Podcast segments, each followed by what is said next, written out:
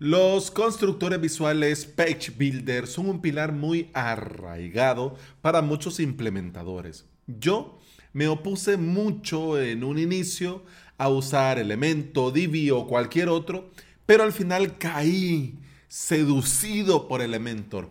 Pero te cuento en este episodio que me quiero ir.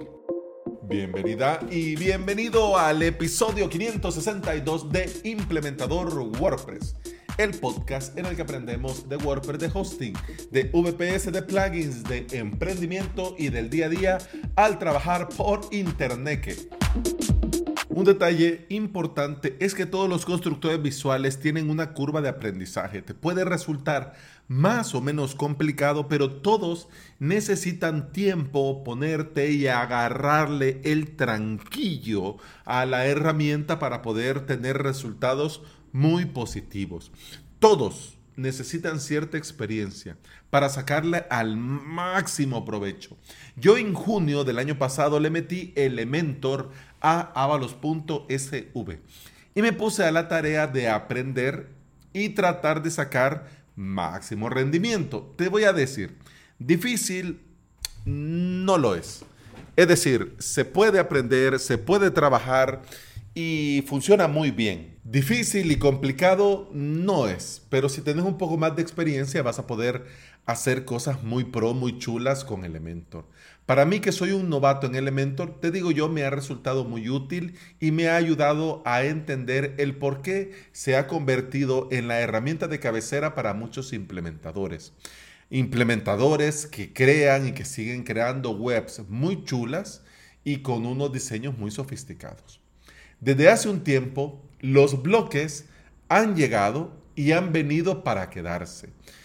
De hecho, los diseños poco sofisticados que tengo que hacer yo en mi día a día, me va muy bien hacerlos con esta cable y con Generate Blocks. Eh, hace poco estoy probando también otro que se llama Qbely, Q-U-B-E-L-Y y estos eh, plugins de bloques me dan la libertad para colocar los componentes necesarios en la posición deseada y con la forma que necesito. Por esto he evaluado, he visto los pros y los contras y he decidido que me voy de Elementor. Pero ojo, que no nos vamos a ir por el tema de que sí es mejor o peor por lo de los recursos, que de lo de la WPO, que los tiempos de carga. Fíjate que en este episodio no quiero que hablemos de eso. Yo entiendo que antes de los bloques un maquetador visual era casi obligatorio, pero hoy en día para mí, ojo, ojo, para mí, yo no te estoy diciendo que para vos o para los demás, yo te estoy diciendo para mí Elementor me queda muy grande, no lo necesito.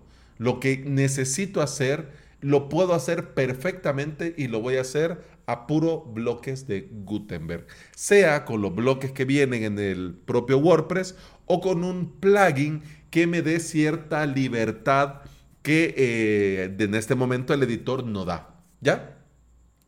De momento solo me detienen tres páginas que, tienen, que he maquetado con Elementor, que tienen redirecciones con colores de fondo y con una cuestión ya más elaborada, pero mm, aún no lo tengo resuelto. Y por eso es que no me voy ya de Elementor. Pero mm, lo que voy a hacer ya en estos días es cambiar la home con un diseño lo más parecido posible, pero a puro bloque. Y en un clone y staging eh, he comenzado a hacer pruebas de lo que le pasaría a mi WordPress cuando elimine Elementor. Y he visto que Elementor deja restos en la base de datos, como si de una mafia se tratara, eh, deja filas sobrantes, tablas de opciones, que cuando lo eliminas debería, porque vos le decís, eliminar todo el contenido cuando se elimine, pero no lo hace. Es decir, que después de borrar el plugin, vas a tener que buscar todo esto manualmente, limpiarlo, para que quede optimizada la base de datos y tu WordPress. Qué lío, ¿no? Al tratar de hacerlo manual, te vas a dar cuenta que dentro de la base de datos vas a tener mucho, mucho que limpiar y eliminar. La pregunta sería, ¿es necesario hacer esto? Mira, fíjate que sí, porque es importante mantener la base de datos en condiciones óptimas. Pero también vos podés buscar, no tenés que hacerlo manual, también podés usar un plugin para limpiar la base de datos que, bueno, detecta que el plugin que hace alusión a estas tablas o estos registros ya no existe, por lo tanto, lo podés eliminar tal y cual, ¿no? Pero mm, te digo yo, es buena idea, aún aunque lo hagas con plugin para limpiar la base de datos, es buena idea que tengas claro qué borrar y qué dejar.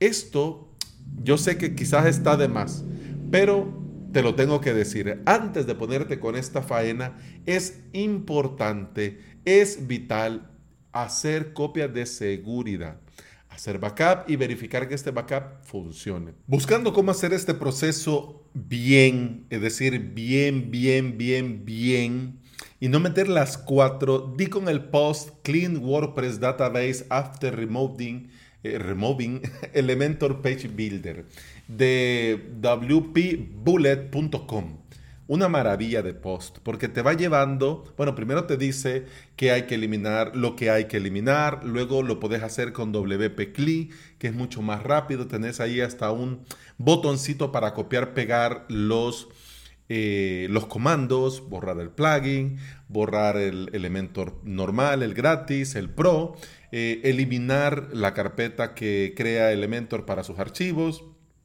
etcétera, etcétera. Vas bajando, vas viendo más comandos, luego vas buscando dentro de la base de datos, vas buscando eh, los post type que te crea Elementor, vas borrando también taxonomías, vas borrando todo hasta la post meta para que quede, no quede ningún rastro de Elementor. Te voy a dejar en las notas de este episodio el enlace para que lo veas por si en algún momento lo necesitas o algún cliente tuyo para algún WordPress que te vas a salir y le vas a maquetar con bloques, bueno, ya sabes qué puedes hacer, eh, cómo lo puedes hacer y que puedes utilizar este post como una base, como una guía, donde explican paso a paso qué borrar y cómo borrar. Porque no solamente borrar el plugin y darle una limpieza automatizada a la base de datos, hay muchas cosas que si ya tenés claro, como yo, que no vas a volver, pues te puede ser útil. Si vas comenzando en este mundo de la implementación de sitios web con WordPress y todavía te lo estás pensando si Oxygen, si Elementor, si Divi, yo te voy a recomendar, mi consejo es hoy hacerlo todo con bloques, porque los bloques son el presente y también van a ser el futuro de WordPress. Además, también Elementor está haciendo cosas raras con su modelo de negocio y también frecuentemente hay algunos errores cuando van saliendo ciertas actualizaciones que cuando ya estás dentro, bueno, como dicen, te lo tenés que comer con patatas, pero si todavía no has dado el paso o te lo estás pensando, yo te recomendaría mejor especializarte, agarrar experiencia con un plugin de bloques, así como Qbely, así como Stackable, así como Generate Blocks, que te permitan siempre dentro del propio ecosistema WordPress, pero que también te den cierta libertad para poder hacer cosas un poco más avanzadas cuando ya sean necesarias. Porque también una de las cosas que tenemos que pensar nosotros es a futuro. Y Elementor no lo tengo yo tan claro en un futuro. Divi está haciendo muy bien las cosas pero igual también con el tema del recurso. Y Oxygen está muy bien, te deja todo muy bien optimizado, pero tiene una curva de aprendizaje un poco más prolongada, por lo tanto, para comenzar, bueno, si vas a comenzar, bueno, te podría venir bien porque vas a comenzar, pero te digo yo, el mismo tiempo que vas a invertir con un constructor visual o podrías invertir con un plugin de bloques que te permita cierta holgura, cierto Em, configuración adicional a lo que lo hace el editor actualmente y ya lo tenés. O sea, vas a poder hacer cosas mucho más rápidas y van a quedar cosas mucho más funcionales con el tiempo. Porque esto es lo que sucede ahora con los constructores. Va a llegar un momento en el que esto ya no va a ser tan compatible y vas a tener que tomar alguna decisión. Y bueno, es mejor hacerlo antes que después, como en mi caso que le metí Elementor. Y mira que al final, si vos ves, lo que yo tengo maquetado simplemente la home y un par de paginitas. O sea, no te creas tampoco que yo he hecho ahí, guau, la, la gran cosa. No, no. Un par de cositas y ya, ya está. Así que por lo menos yo lo tengo claro y yo me voy de Elementor. Pero si vos todavía te lo estás pensando, ojo, mi recomendación, mi consejo que nadie me ha pedido, pero te lo doy, mejor lo bloques. Y bueno, eso ha sido todo por hoy, eso ha sido todo por este episodio. Muchas gracias por escuchar, muchas gracias por estar aquí. Te recuerdo que puedes escuchar más de este podcast en todas las aplicaciones de podcasting. Por supuesto, Apple Podcast, Google Podcast, iBox y Spotify. Si andas por estos lugares y me regalas un me gusta, un like, un corazoncito verde, una valoración positiva, yo te voy a estar eternamente agradecido porque todo esto ayuda a que este podcast llegue a más interesados aprender y trabajar con WordPress en su propio hosting VPS. Y bueno, eso ha sido todo por hoy, ese ha sido todo por este episodio. Continuamos el lunes. Feliz fin de semana, pero antes de despedirme, ojo, si quieres aprender de WordPress y de hosting VPS, te invito a suscribirte a mi academia online, avalos.sv, donde vas a tener cursos y clases para aprender desde cero o subir al siguiente nivel. La suscripción te da acceso a todo el contenido premium, a soporte, a hosting de pruebas y a mucho, mucho más. Ahora sí, feliz viernes, feliz fin de semana y con el podcast continuamos el lunes. Hasta entonces, salud.